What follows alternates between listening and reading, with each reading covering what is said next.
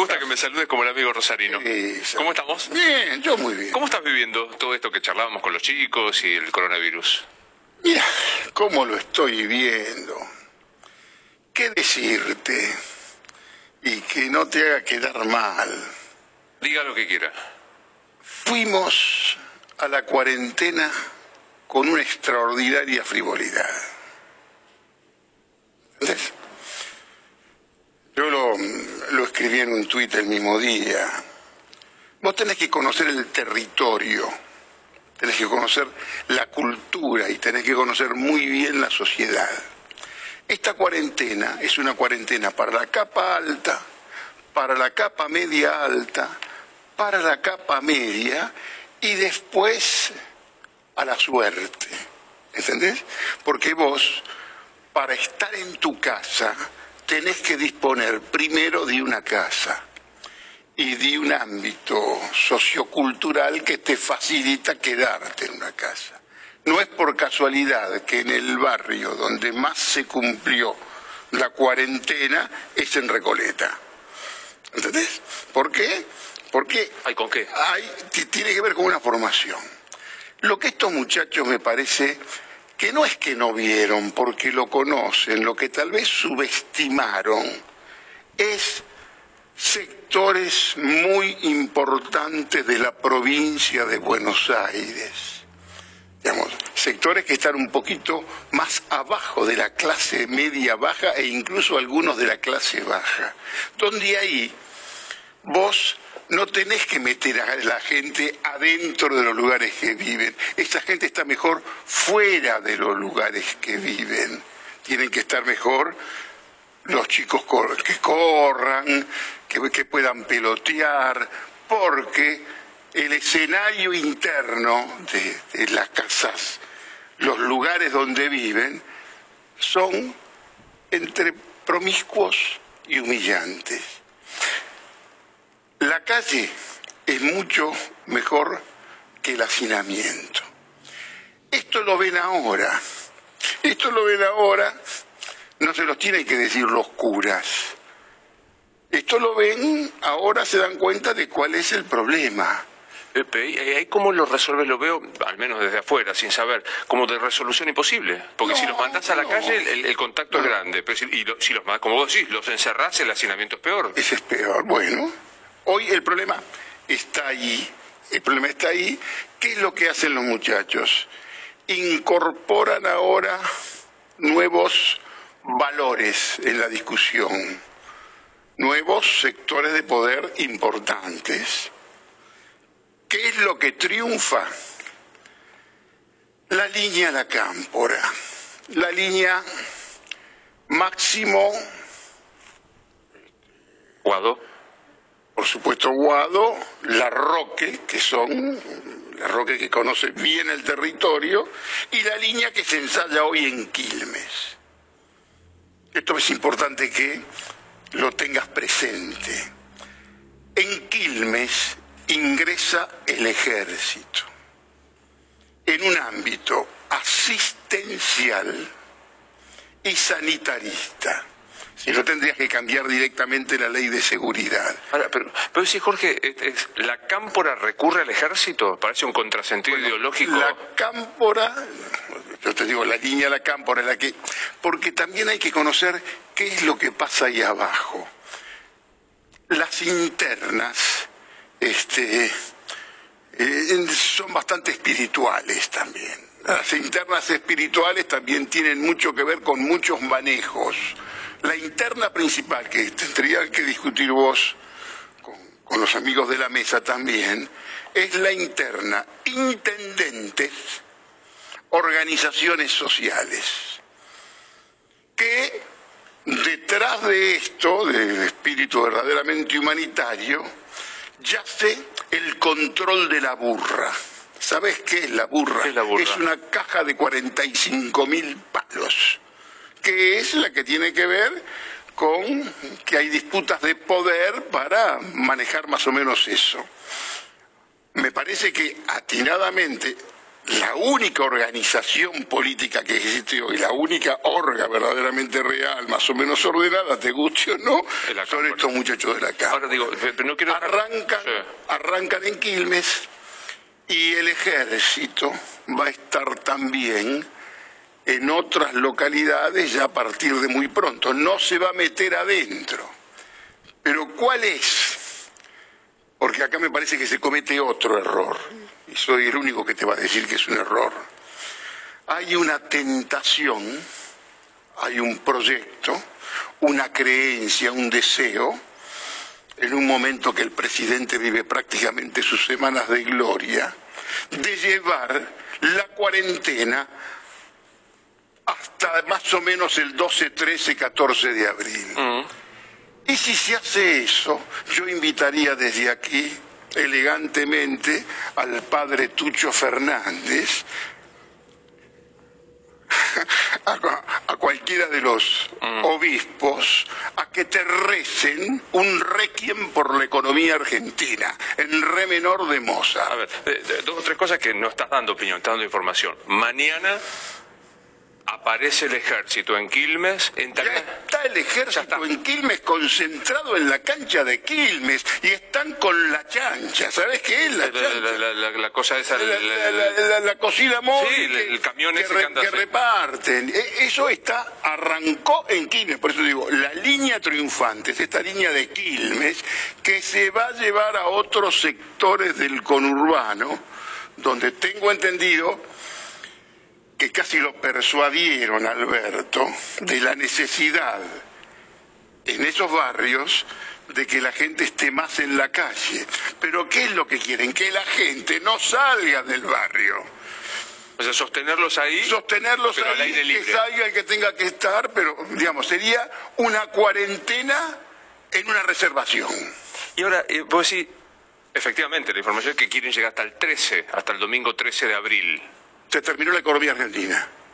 Es, me parece que eso son semanas de gloria, muy bien, todo el periodismo eh, casi me recuerda a la etapa de Malvinas, una unanimidad atroz, todos estamos absolutamente botones, denunciamos a aquel que sale, todo, toda una cosa muy loca, casi todos los, casos son excepcionales en Argentina. Hay botonismo, ¿no? Hay botonería y periodismo patrullero total, un pobre pibe, el tipo que sale, este, qué sé yo, te la podés tomar cualquier... A ver, muchachos, no es ningún cretino el muchacho que sale y se va a su casa secundaria del country, que puede estar en un country, puede estar en Pinamar, puede estar en Esquel perfectamente y sale toda la tropilla con un nivel de periodismo patrullero que sinceramente yo no, no tengo ninguna identificación, mm. porque me parece que más tenés que contar estas cosas. Ahora, dentro del gobierno, ¿cuáles son, vos sí, las dos líneas? ¿Hay una línea más dura o la línea más que entiende el territorio, que es la cámpora, que se enfrenta a cuál? ¿Con quién? Es, es la única orga, si vos querés, cerrada.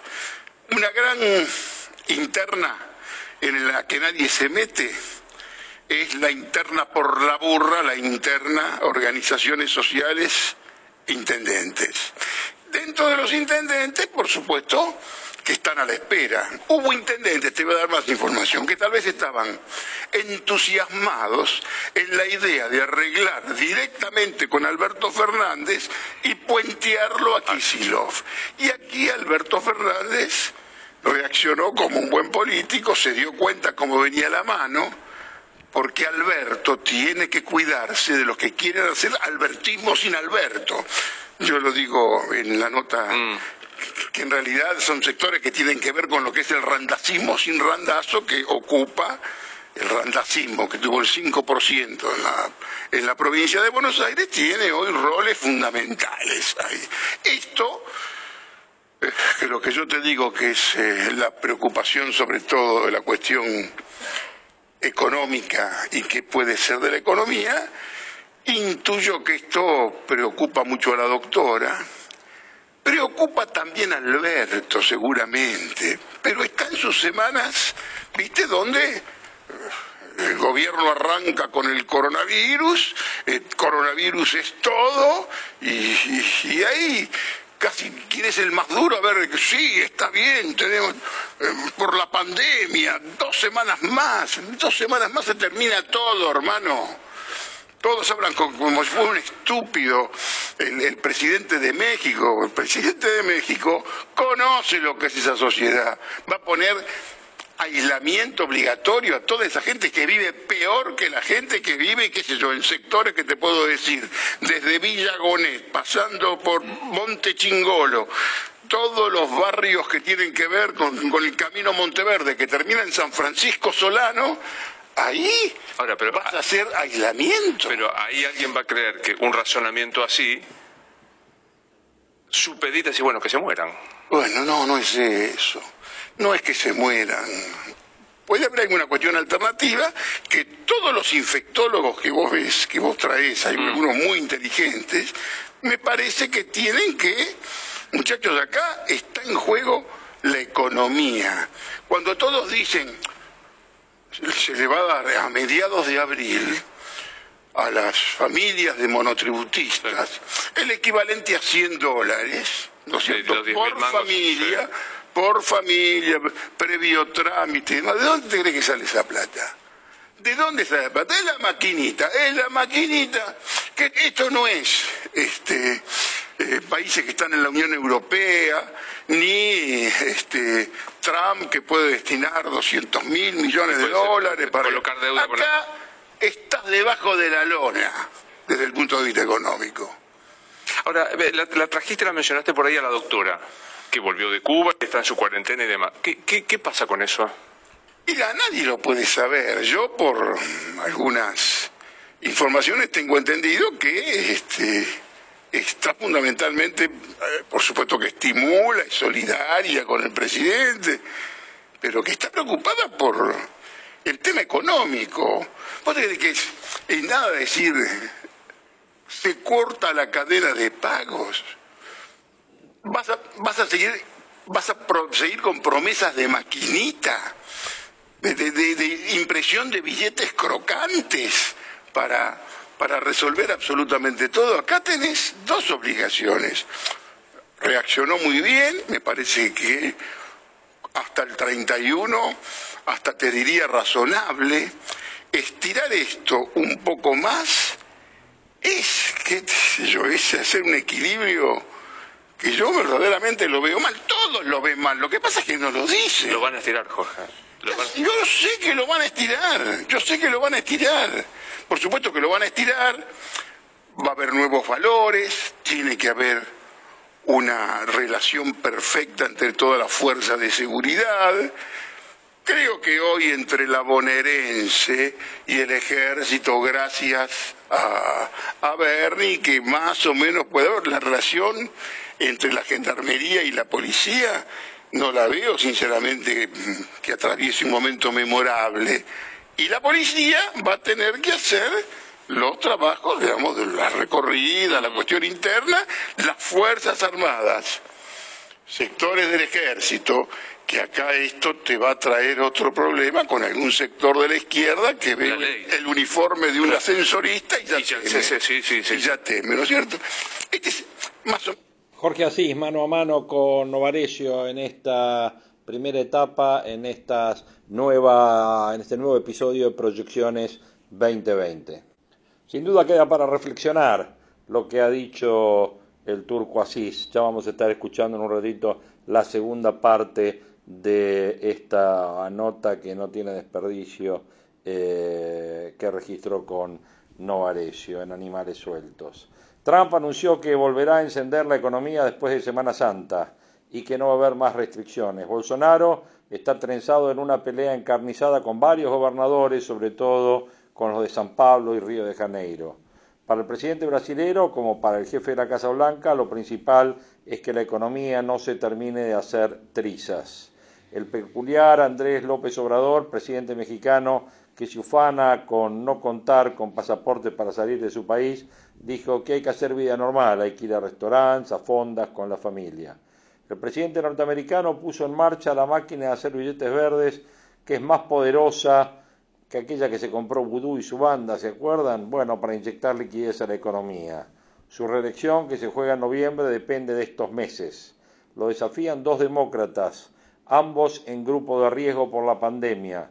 Biden, que tiene 77 años, y Bernie Sanders, que tiene 78 y un infarto de miocardio reciente. Bolsonaro tiene una táctica, quiere culpar a los gobernadores que le ruegan que cierre todo y pare el país de la crisis económica brasilera que será profunda. Todas las noches las cacerolas protestan contra el titular del Plan Alto empecinado en hacer creer que esto es una gripecita. Y López Obrador, aliado al gobierno argentino, juega a hacerse el ignorante del peligro, apostando a mantener la economía en funcionamiento. Frente a estos ejemplos hay otros de distinto signo de los que ordenaron la cuarentena total. Algunos reaccionaron tarde, como Italia y España, donde se le da la paradoja que el vicepresidente tiene a su mujer con coronavirus, pero no se aísla porque no quiere estar ausente en lo que ocurra en la cocina del poder. España ya tiene más muertos que China, donde nació en esta pandemia. Beijing ha comenzado a controlarla en base a una mano de hierro, no solo práctica, sino con ayuda del control cibernético. Ningún chino está salvo del recuento globular oficial. Carecen de independencia también por este tipo de vigilancia digital. La economía mundial se está hundiendo. Quienes han optado por la cuarentena obligatoria tendrán el castigo económico cuyas consecuencias todavía no se puede medir. Pero la preocupación por frenar el virus está primero que todo. Es un dilema de hierro. Unos, por razones políticas, apuestan a mantener la aparente normalidad bajando el precio de esa pandemia. Es la gripecita de Bolsonaro, la subestimación de Trump, el paternalismo de López Obrador. Otros no. Argentina no acompaña al gobierno mexicano en esto. Ha dictado una cuarentena estricta, desafiada por los que no creen que es un peligro o los que lo admiten en teoría pero no en la práctica. Una conducta muy argentina. Esta es una sociedad abierta, como la italiana, como la francesa y como la española, por nombrar a las más comprometidas, y debe defenderse con las herramientas que le da la Constitución. No pueden hacer lo que hizo China, por múltiples razones, fundamentalmente porque existen derechos que deben ser resguardados. Es un equilibrio delicado, en el que no caben los sheriffs que cierran sus pueblos como si fueran de su propiedad. Para que esto funcione, la conducta colectiva debe ser respetada y se debe hacer respetando la ley. Y hay que saber también que la cuenta regresiva de la economía puede provocar reacciones de necesidad extrema, en la que el coronavirus sea dejado de lado por otras razones. Bueno, obviamente es uno de los eh, de las visiones que se tienen y es un poco lo que discutía el turco Asís recién en la charla de Novarecio. Cuando nosotros evaluamos eh, la aplicación del protocolo, por ejemplo, en la provincia de Buenos Aires. Cuando nosotros evaluamos eh, la capacidad de pagar sueldos que tiene la economía media argentina durante esta eh, cuarentena, cuando nosotros evaluamos la ayuda del gobierno nacional de 10 mil pesos por mes por trabajador independiente, por autónomo, por monotributista, bueno, ahí estamos hablando de 100 dólares, ¿no? 100 dólares por familia. Sin duda que va a golpear fuerte y hay que ver cuándo llega y cómo llega. ¿Cómo reaccionará el mundo cuando esto pase? Se pregunta hoy Marcelo Lizondo. La globalización surgió por el ímpetu del ser humano, dice, siempre en busca del progreso, que para lograrlo requiere ampliar el alcance de sus vínculos. Comercio, personas, inversiones, conocimiento, todo se universalizó como efecto de los avances tecnológicos, económicos, científicos que después fueron convalidados por las instituciones y la política. La humanidad contactándose por encima de las fronteras, que ha producido enormes beneficios de todo tipo, pero desde hace un tiempo están viendo más visibles los efectos secundarios. Una persona acuchillando a otra en un puente en Londres es un acto de terrorismo internacional. Un reclamo popular se justifica en que otros en otras ciudades, no importa cuánto más ricas o pobres sean, vistos como desde la ventana de nuestra casa piden algo parecido. Las celebrities conviven con nosotros en las redes sociales y construyen ilusiones virtuales. La discusión medioambiental global es solo una reacción preocupada más que una estrategia. Los excesos de autoridades políticas, morales o religiosas que existieron siempre pero no se hacían públicos antes y ahora se difunden ampliamente e impiden construir liderazgos como los que alguna vez supieron existir. Una enfermedad que en otro momento hubiese tardado mucho en salir de su localidad y no hubiese llegado tan lejos, hizo mundial en pocos días. El récord de 1.500 millones de arribos anuales de turistas en el planeta es una moneda que tiene como todas sus caras buenas y sus caras malas, pero además 2 millones de usuarios de Facebook, 1.3 millones de WhatsApp, 700.000 usuarios de Instagram o 350.000 de Twitter crearon sobre el COVID-19 otra enfermedad, la primer crisis psicológica masiva global. Hay 4.500 millones de usuarios de Internet en el planeta y ante esta fenomenal mundialización la ciencia global reaccionará y otra vez las dos caras de la moneda van a equilibrar la balanza. Pero hasta hoy no han reaccionado adecuadamente las viejas instituciones del siglo XX, aquellas que tienen dificultad para coordinar, para impulsar la cooperación, para liderar reacciones, sea ante esta peste o ante otros fenómenos globales. Ni tampoco lo han hecho las instituciones nacionales, que no pueden acudir a mucho más que la viejísima receta de auxiliar hasta donde llegan y hasta donde prohíben. Sostiene John Ruggie que en diferentes periodos históricos, dependiendo de la época, el espacio y el tiempo fueron entendidos en forma distinta. Por caso, en el medioevo podían coexistir múltiples fuentes de autoridad, porque su potestad se extendía más sobre los individuos con múltiples identidades que sobre los territorios. Pues ese conflicto entre espacio y tiempo hoy está crujiendo. Estamos ante un tremendo momento en que lo nacional es superado por casi todo, lo bueno y lo malo. Y lo supranacional que tenemos hasta hoy no está preparado para abordar fenómenos mundiales emergentes. La globalización es indetenible. No se puede satisfacer la moderna demanda de 7.500 millones de personas sin ella. Pero con ella tenemos efectos secundarios. Dice Pérez Reverte, por ejemplo, por ejemplo, que no siempre hay solución y a veces las cosas ocurren de forma irremediable y de pura ley natural. Pero podríamos ahora imaginar cómo reaccionará el mundo después de calmada esta peste. La integración a través de reducciones arancelarias podría parecer una nimiedad ante las posibles discusiones culturales, sanitarias, técnicas o de seguridad. La libertad de desplazarse podría enfrentar más requisitos, como alguna vez desde 2001 se complicó subir a los aviones. Lo virtual podría ganar terreno más rápido que lo previsto y el teletrabajo incrementar su vigencia después de haber acudido a él por emergencia. Los robots estarán de parabienes. Las regulaciones cualitativas podrían ser base de nuevas confluencias internacionales.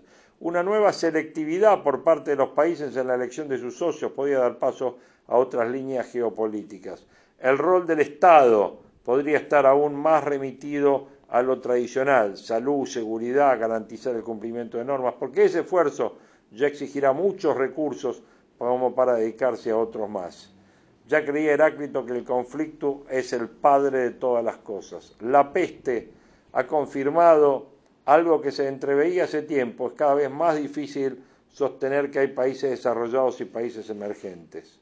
Desde que las empresas multinacionales trasladaron sus métodos de producción a sus plantas en los emergentes, creando clústeres implantados, pasando por las corrientes migratorias que desde los emergentes crean guetos incontenibles en los países desarrollados. Y ahora, ante la sorpresa del avance de la enfermedad de Wuhan, donde todo puede venir de cualquier lado y convertir en desarrollado o subdesarrollado cualquiera.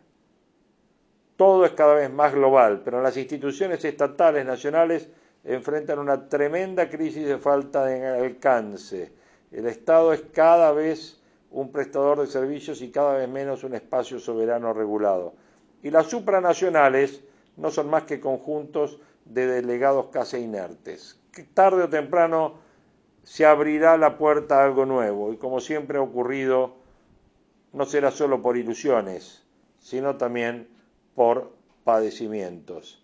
Marcelo Elizondo en este muy interesante artículo que publica en Clarín de hoy.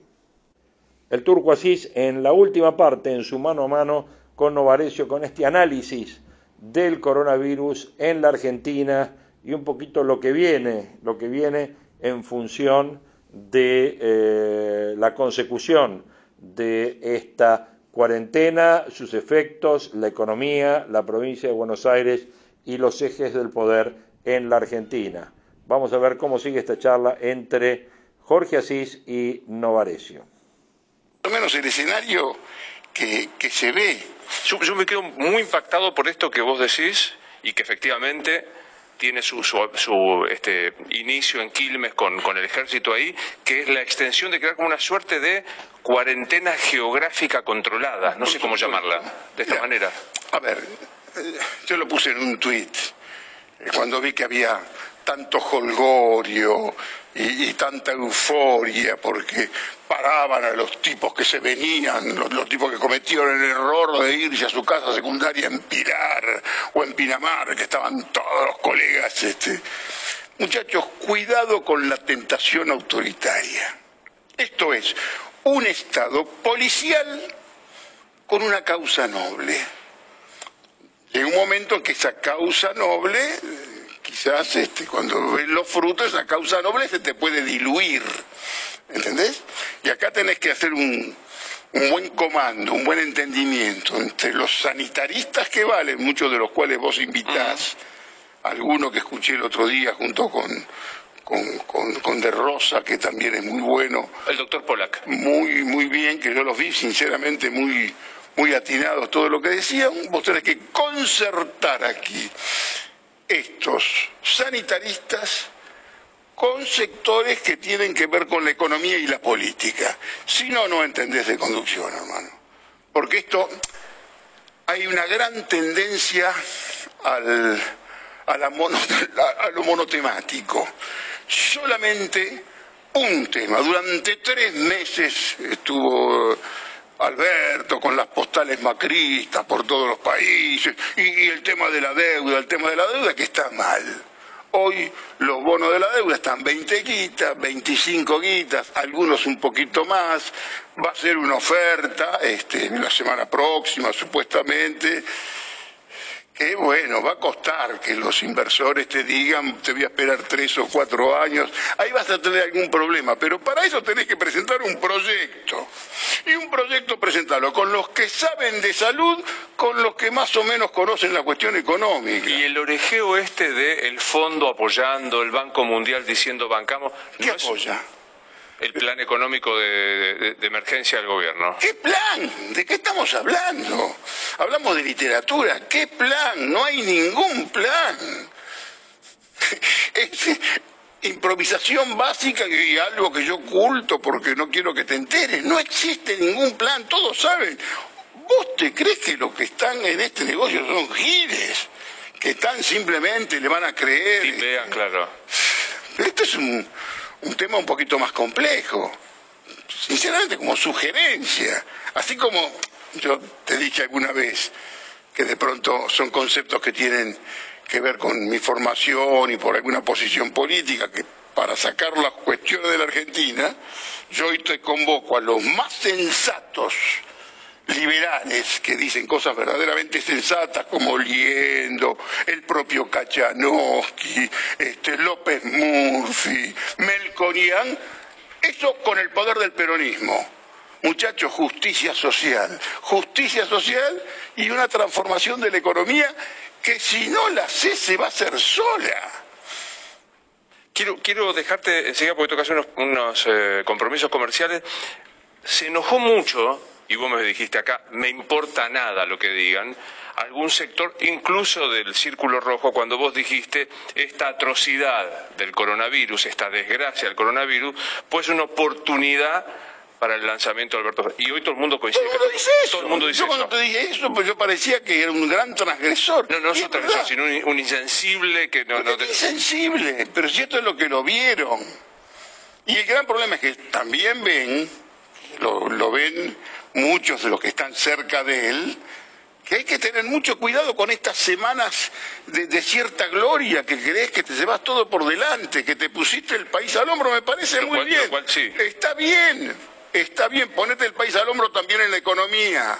Juntá los que sepan de salud con los que saben de economía Mm. y a ver qué le podés lo que podés armar. Déjame, déjame preguntarte para enseguida Lo que quieras, cómo lo estás viendo hablar, porque está hablando mucho eh, Alberto Fernández y, y quiero ver qué, qué te parece. Antes de hablar del tema de, de cómo lo ves hablando a Alberto Fernández, ¿qué pasa con los gobernadores y con las provincias?